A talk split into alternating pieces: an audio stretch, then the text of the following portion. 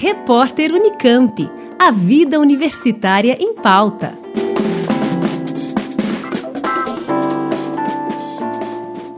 Vestibular Unicamp está mudando a data da primeira fase para não coincidir com a prova do Enem, em razão da recente divulgação das datas de aplicação das provas do Enem 2021 para os dias 21 e 28 de novembro. A Comissão de Vestibulares da Unicamp está transferindo a realização da primeira fase do Vestibular Unicamp 2022 para o dia 7 de novembro. Como a primeira etapa estava anteriormente prevista para o dia 21 de novembro, a Unicamp optou por redefinir a data de maneira a facilitar o acesso de estudantes interessados em mais de um processo seletivo. A escolha da data ocorreu após reunião com outras universidades que vinham planejando seus exames para os dias 21 e 28 de novembro. A comissão destaca que a segunda fase do vestibular Unicamp está mantida para janeiro, nos dias 16 e 17. As inscrições para o vestibular Unicamp 2022 vão ser feitas entre 2 de agosto e 8 de setembro pelo site da comissão